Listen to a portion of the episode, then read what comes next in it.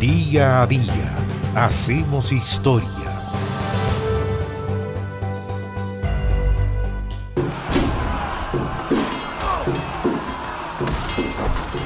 El 13 de marzo del año 1884, en Sudán, comenzó el sitio de Jartum, un episodio bélico que se inscribe dentro de la colonización de Sudán por las tropas británicas, también conocida como la Guerra Madista, y que terminó ese sitio recién el 26 de enero de 1885.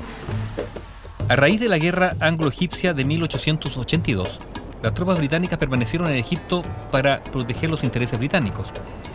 Aunque ocuparon el país, permitieron al Jedive, al sultán otomano, que siguiera supervisando los asuntos internos.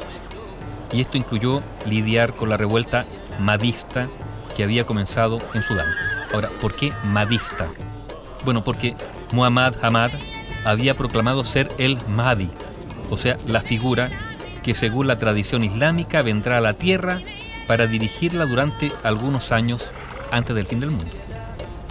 Muhammad Ahmad congregó con este discurso un ejército de más de 50.000 hombres que derrotó a las fuerzas egipcias en noviembre de 1883 e invadió Kordofán y Darfur.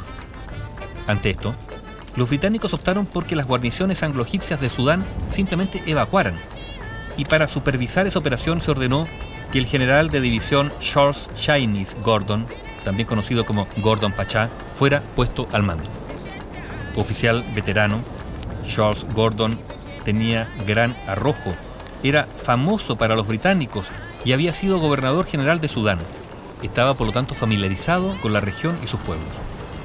Gordon llegó a Jartum el 18 de febrero de 1884 y mientras sus limitadas fuerzas combatían contra los madistas que avanzaban, comenzó a evacuar a mujeres y niños al norte de Egipto.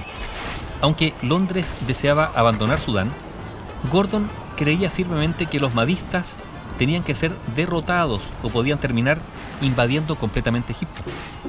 Citando la falta de barcos y transportes, ignoró sus órdenes de evacuar y comenzó a organizar una defensa de Jartum pidiendo refuerzos para defender la capital, pero el gobierno británico se negó rotundamente a comprometerse en una guerra en Sudán. Dejado solo, Gordon comenzó a mejorar las defensas de Jartum. Protegida la ciudad al norte y al oeste por los ríos Nilo Blanco y Nilo Azul, construyó fortificaciones y trincheras al sur y al este. Ese 13 de marzo de 1884, las fuerzas del Mahdi llegaron e iniciaron el sitio de Jartum. Gordon telegrafió a Londres el 19 de abril diciéndole que tenía provisiones solo para cinco meses. Aislado, intentó incluso convencer al Mahdi de que hiciera las paces, pero sin éxito. En Londres, su difícil situación se destacó en la prensa y finalmente la reina Victoria ordenó al primer ministro William Gladstone que enviara ayuda a la sitiada guarnición.